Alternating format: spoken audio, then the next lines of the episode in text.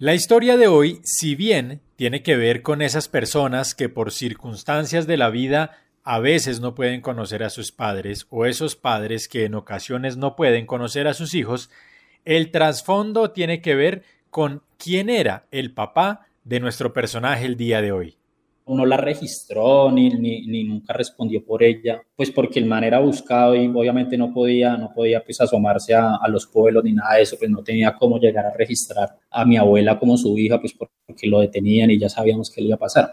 Ese hombre que no registró en ese entonces y que por supuesto no respondió, por la que hoy en día no solamente es una mujer sino una abuela muy valiosa, es ni más ni menos que Sangre Negra uno de nuestros protagonistas en la historia del episodio anterior. Su nombre real, Jacinto Cruz Usma, conocido y reconocido como uno de los bandoleros más sangrientos en la historia de nuestro país. Pero ¿por qué vuelve a ser nuestro personaje? Porque hoy nos va a estar acompañando Camilo Jiménez. Camilo es nieto de una mujer que, de acuerdo con la historia, podría ser la hija de Sangre Negra. Empecemos por saber qué motivó a Camilo a conocer la historia de su familia, porque si bien Camilo nació en Mariquita, en el departamento del Tolima, no todas las nuevas generaciones conocen la historia del bandolerismo en Colombia, pero él se enteró y se motivó de una manera muy particular. Digamos que el mito de origen ahí es que a uno de mis tíos, el mayor, alguien lo llamó ave negra, pues a mí me generó, me, generó pues curiosidad porque le decían, le decían así, entonces pues empecé a hacer preguntas. Entonces pues mi abuela no le gusta hablar de, del tema y pues a mis tíos les genera pues como, como risa un poco. Entonces yo pregunté, pero ¿por qué a mi tío le dicen, le dicen ave negra? Entonces pues ahí ya empezó uno de mis tíos a contarme la historia de que mi abuela eh, resultó ser hija de, de pues, del bandolero Sangre Negra. Entonces claro, yo me, yo me devolví para, para, para, mi pueblo a pasar unos días con la familia y luego regresé pues a continuar con, con los estudios en la Universidad del Tolima. Y en una materia eh, teníamos que hacer pues un producto audiovisual. Entonces pues yo me uní con uno de, de mis compañeros y, y, eso me estaba sonando, ¿no? Me estaba sonando mucho en la, en la cabeza, me, me sonaba mucho ese tema porque uno empieza como a como a pensar que uno no está como tan lejos de lo que ha pasado en, el país. En 1964, el periódico El Colombiano, uno de los más importantes en Colombia, titulaba Murió Sangre Negra y a continuación la siguiente noticia. La Dirección General de la Policía dejó saber que ha sido completamente confirmada la muerte del bandido Jacinto Cruz Usma, alias Sangre Negra, en un enfrentamiento con la policía el temible bandolero fue famoso por el corte de franela con que asesinaba a sus víctimas. En algunas ocasiones se unió a otros fascinerosos como Tarzán, Desquite y Pedro Brincos para realizar masacres. Terminan así trece años de terror en la región del Tolima. Y de la misma manera titularon muchos medios de comunicación en Colombia la noticia. Una noticia que, como lo reconoce Camilo, llegó un poco tarde a él, pero llegó tarde por supuesto, por la diferencia que hay entre el momento en el que murió Sangre Negra y la época en la que él se entera de la historia de su abuela, una historia que se convierte entonces en un documental para lo que era una de sus materias en la universidad mientras se formaba como periodista. ¿Qué tan difícil fue saberse bisnieto de Sangre Negra? O peor aún, ¿qué tan difícil pudo ser para su abuela saberse hija de uno de los hombres más temidos en Colombia? Un poco difícil, sobre todo pues lo que ella nos contaba es que ya que la familia dice eso, pero porque la, la familia de la mamá de mi abuela siempre la rechazó por ser hija de, de, sangre negra, pues porque era un personaje violento, porque era un bandolero, porque era pues una persona que tenía un, era muy conocida, sobre todo ya en esos, en esos momentos ya era muy conocida, entonces era, era una persona que ya todo el mundo sabía quién era y pues obviamente generaba un rechazo. Entonces mi abuela, cuando, nos, cuando yo empecé a preguntarle, bueno, abuela, cuando se dio usted cuenta de que usted era hija de sangre negra o pues bueno, preguntas similares, ella me decía, no, yo nunca supe. Ah, lo que pasa es que las hermanas de mi mamá pues me decían y, mi abuela, o sea, la abuela de, de, mi abuela la rechazaba y no la quería que porque ella era fruto de, pues, de esa relación que hubo alrededor de si existió una relación entre la abuela de Camilo y Sangre Negra, hay varias historias, tan diversas como las que existen alrededor del mismo nombre de este popular bandido. Un hombre que inspiró libros como La hora de los traidores, los últimos días de sangre negra, y que incluso fue uno de los motivos para que dedicáramos este especial al bandolerismo en nuestro país. Pero volvamos a la historia de Camilo y de la relación que no se sabe en realidad si existió o no para concebir a su abuela. ¿Fue o no una relación amorosa? Pero adicionalmente, ¿qué sabe o qué recuerda su abuela de su relación con su papá? Y de hecho, pues yo le pregunté, pero abuela, pero entonces eh, hace un rato que hablé con ella tratando de refrescar un poco. Pero entonces, eh, ¿ellos fueron novios o cómo fue eso? Y ella me, me, contestó que no, que no sabía. Yo no sé si eh, fue fruto de una violación, que era lo que se decía él que hacía siempre. Si, fue, si fueron parejos, si fue cosa de un momento, pues no se sabía. Simplemente la familia de ella pues la rechazaba y la sacó de la casa cuando quedó embarazada de mi abuela la relación de mi abuela con, pues, con Sangre Negra fue, fue nula. De hecho, mi abuela me dice que ella nunca lo vio, que ya no recuerda haberlo visto, que de pronto, estando joven, de pronto muy niña, de pronto en algún momento fue a visitarla o algo, pero que ella no lo recuerda de, de, ninguna manera. Y de hecho, mi abuela también dice, pues, eh, en medio del relato de ella, que mucha gente decía que, que, que Sangre Negra tenía muchas propiedades, que tenía muchas fincas, pero pues a la hora de la verdad el apoyo nunca, o sea, fue nulo además de que era el miedo de tantos mitos que había en torno a Sangre Negra. Por ejemplo, decían que él iba de pueblo en pueblo pues violando a las mujeres y si quedaban embarazadas pues eh, que les abría el vientre y les sacaba el bebé pues para no tener ningún vínculo con, con ninguna persona. Pues todos estos mitos que hay en torno a Sangre Negra que ya son tan conocidos. Ayer que tuve en el pueblo, compadrito Juan José, los estudiantes gritaban, viva la revolución, y le decían al alcalde, que se asomara al balcón. Que es que hay tan y que son los que venden no sé qué. Que es que hay tan recuerdo yo los que venden la nación. La canción Ahora sí entiendo por qué, del compositor Pedro J. Ramos, quien nació en el municipio de Ortega, departamento del Tolima, en 1934, es más que propicia para ambientar esta historia, pero sobre todo por la interpretación, una interpretación que hace un dueto muy famoso, muy popular en Colombia y reconocido por muchos, Garzón y Collazos quienes interpretaron este bambuco al que se le conoció como bambuco protesta, pero que pese a eso logró vender, calculan, más de 30.000 discos, siendo 1976. ¿Y por qué es un bambuco protesta? No entendí lo del petróleo, ni lo del gringo ladrón, pero algo tendrá de cierto, pues se el montón. Una composición que no solamente llama a la reflexión, sino que pone también en tela de juicio el papel de las autoridades frente a las empresas multinacionales y también frente al establecimiento como tal. Motivo por el cual vale la pena mencionar también que en ese año de 1976 y a propósito de la canción, a Garzón y a Collazos, los intérpretes de este tema, se les cancela el ingreso a Estados Unidos, se les cancela sus visas por el hecho de interpretar un tema en donde textualmente se dice la siguiente frase, no entendí lo del petróleo ni lo del gringo ladrón. Y por eso, de esta manera, el gobierno estadounidense decide cancelarles la visa en un momento de la historia en donde no solamente las canciones jugaban un papel político muy importante, sino también personajes como los bandoleros que para ese entonces ya estaban desapareciendo.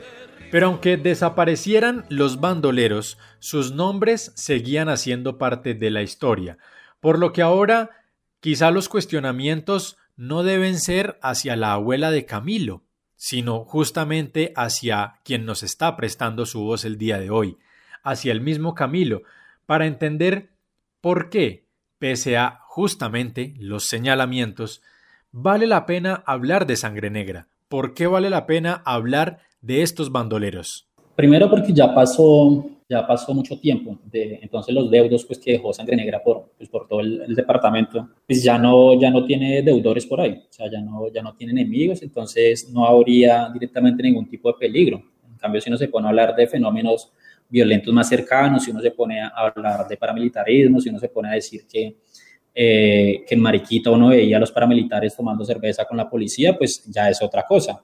Pero decir que es sangre negra, que alguna relación, es, es diferente. Entonces, pues miedo, digamos, a, a, que llegue a pasar algo, pues no, no, pues, ya no habría ninguno.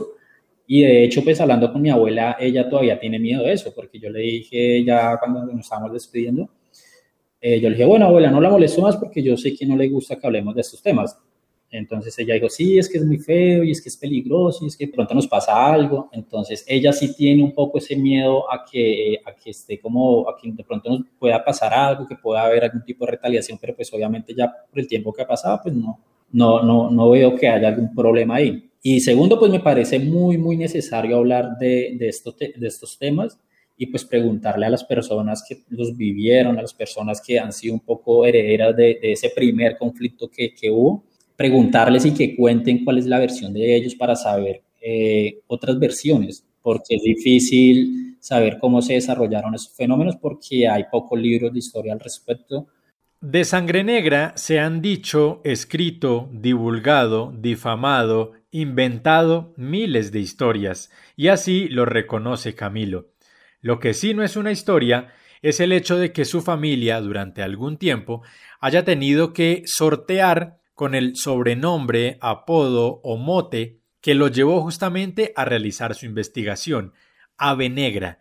¿Quién es Ave Negra y por qué Ave Negra es justamente el punto de partida de la historia de hoy? Ese apodo nació cuando mi tío nació, o sea, mi tío nació, y entonces la, la familia de mi abuela por parte de la mamá, pues le, le, dijo que es que tenía exactamente la misma cara que sangre negra. Entonces una de las tías de mi abuela le dijo, ¿sí vio cómo le nació ese, ese, ese niño? Eso tiene la misma cara de sangre negra, pero mucho más pequeño. Entonces ahí fue que empezaron como a decirle ave negra. Y pues, ¿quién le dice en ese momento a mi tío así? Pues los que son amigos de la infancia. Oficialmente Sangre Negra nunca tuvo hijos, pero por esa falta de información al respecto, por ese cruce de comentarios y de chismes, hay quienes aseguran que Bercelio Castro, un excomandante de una columna de la agrupación subversiva de las FARC, era uno de los hijos de Sangre Negra. Sin embargo, la paternidad de Bercelio Castro también podría estar en duda. ¿Y por qué también? Porque incluso la abuela de Camilo podría pese a toda esta historia, no ser hija de sangre negra. Yo intento hablar con mis tíos y todos me dicen que no, que no es así. Eh, yo hablo con mi tío Abelardo, que es a quien le dicen ave negra, y él me dice que no, que no fue sangre negra el papá de mi abuela, que fue otro guerrillero, eso sí, o sea, necesariamente fue un bandolero. Embarazó la mamá de mi abuela y el tipo se fue y nunca volvió a aparecer, pero pues toda la familia tenía la, la conciencia y la seguridad de que era una persona eh, a, rechazar. Sin embargo, las fechas sí cuadran y el tipo tendría más o menos unos 23, una cosa así de años, 22, 23 años cuando nació mi abuela. Entonces puede que sí sea, pero pues no hay la, no hay la seguridad de si eso no es. Qué triste quedó mi rancho y abandonado porque tuve con mi negra que irme de allí. Quedó mi terapiche solo, todo acabado.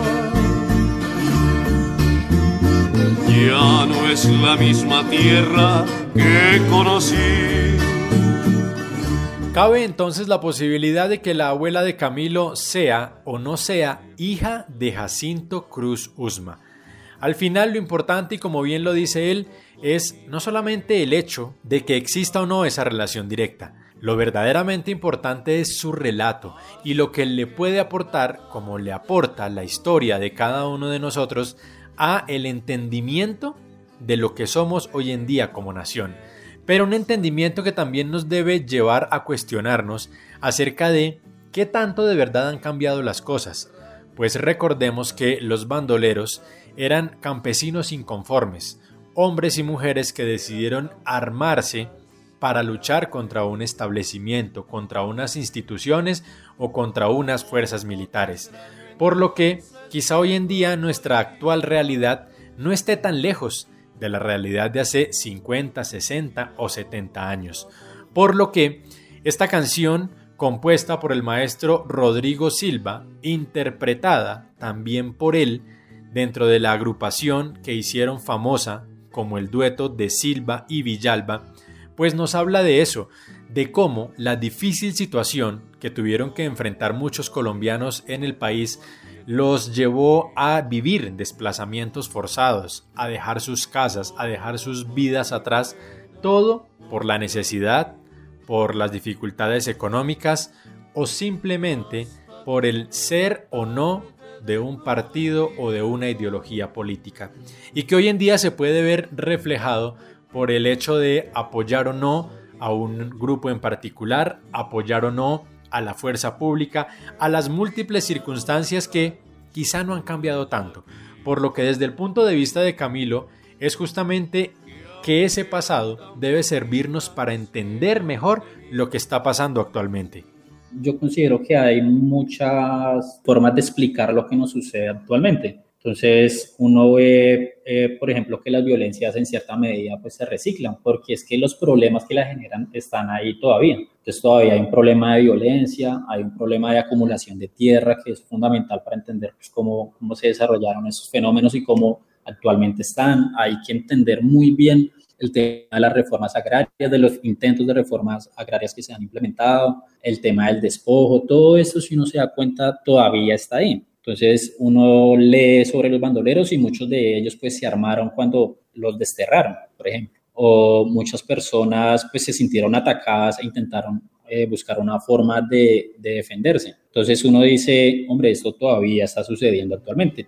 Y como se trata entonces de que no repitamos la historia, es por eso que les agradezco a ustedes por seguir conectados con este podcast, con la posibilidad de conocer desde distintos puntos de vista lo que significó en este caso la historia de los bandoleros para Colombia. Nos quedan dos episodios más en donde hablaremos con quienes decidieron no solamente que estos personajes harían parte de nuestra historia, sino se convertirían en protagonistas de libros, de películas y de otra serie de elementos que nos servirán para conocer mejor todo lo que esconde el bandolerismo en nuestro país. Recuerden que yo soy César el de Tabio y que este espacio está abierto para sus opiniones y comentarios. Escríbanme a través de las redes sociales y recuerden que entre todos podemos seguir rescatando memorias.